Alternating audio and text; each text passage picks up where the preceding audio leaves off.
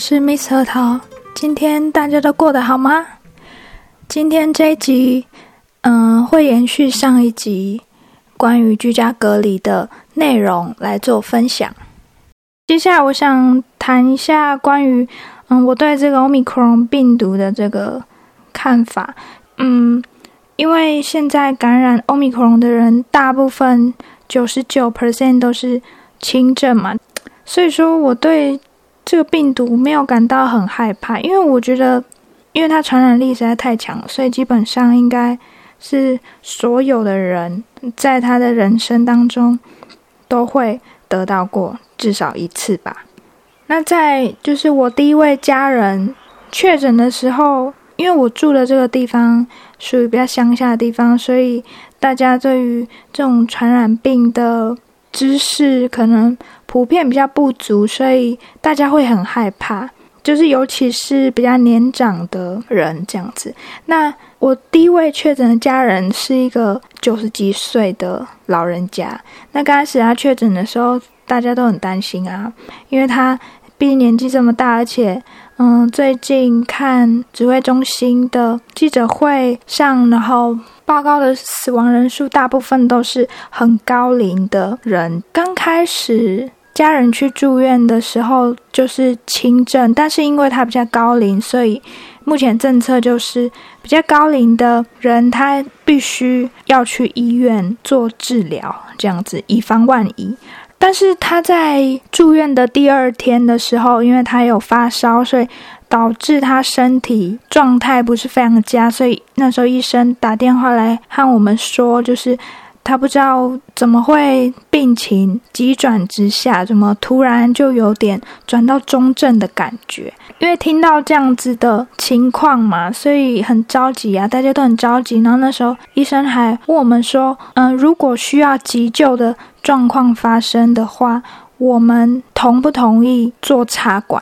会问到这个急救的问题，就是会让大家心里觉得超级担心啊，因为感觉好像啊中症了，然后又是年纪大的老人家，可能很快就会重症这样子。但是后来大家还是决定不要做插管啦，因为毕竟老人家年纪很大了。然后后来到他住院的第三天之后，因为他。发烧的当下，他有吃那个退烧药，然后他在住院的当中也有吃那个就是辉瑞的那个关于那个新冠肺炎的那个药物这样子，所以他在第三天退烧之后，他情况就好很多，他就反正他就是他又变回轻症这样子，然后经过医师的评估，说目前。他的状况很好，然后他可以回家来做隔离了。但是他要回家来做隔离的话，有很大的问题，就是因为我们大部分的家人都正在做隔离。我觉得这个问题很无解，就是没有人可以照顾他的话，那他回家要怎么办？所以那时候在他回家之前。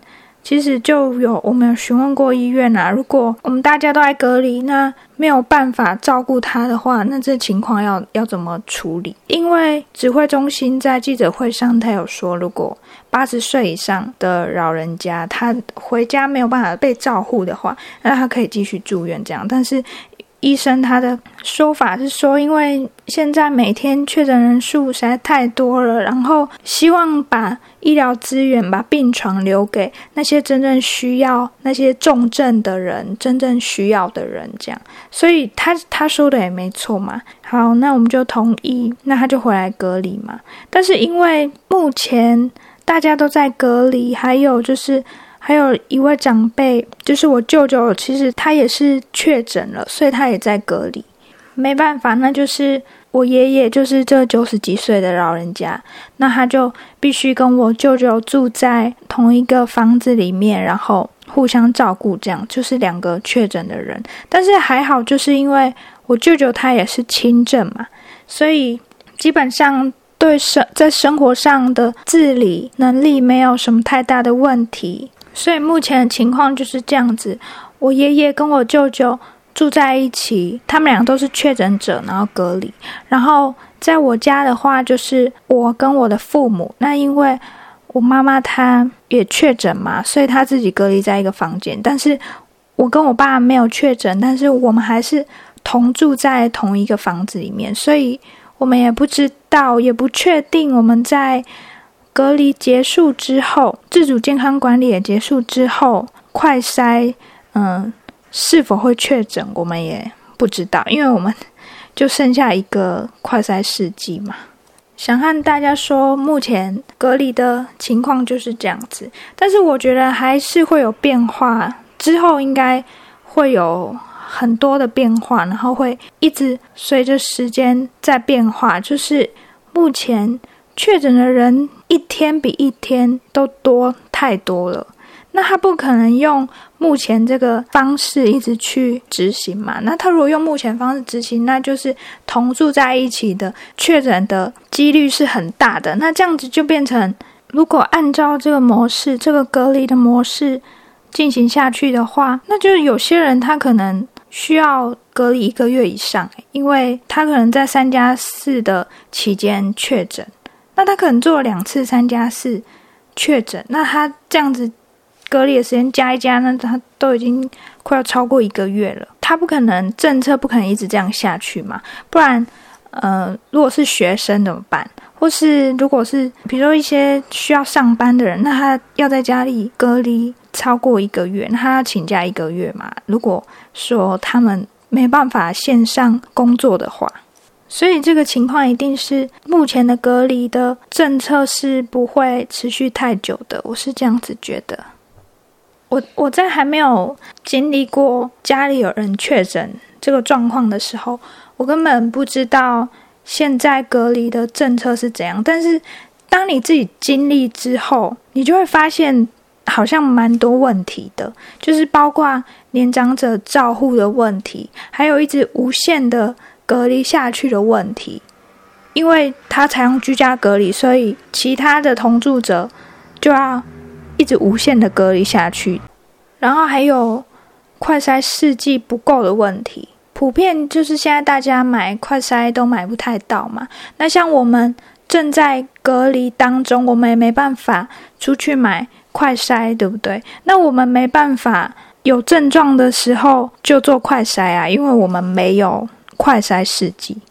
那我觉得这些问题都是需要去思考，然后。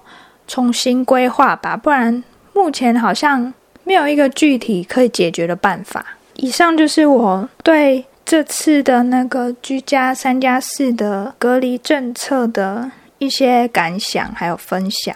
因为我的那个隔离时间 又重新算开第一天，所以我也不知道我之后会不会确诊。那如果我之后有确诊或是隔离又有什么其他的变数的话，我再跟大家分享。最后想要跟大家说，就是如果你确诊或是你接触了确诊者的话，不需要太过于紧张或是害怕，因为目前这个病毒大部分确诊者都是轻症嘛。嗯，但是还是大家在出门的时候、回家的时候要戴好口罩啊，然后做好消毒，这样子保护好自己，保护好别人。就没有什么大问题喽。那今天的节目内容就到这里喽。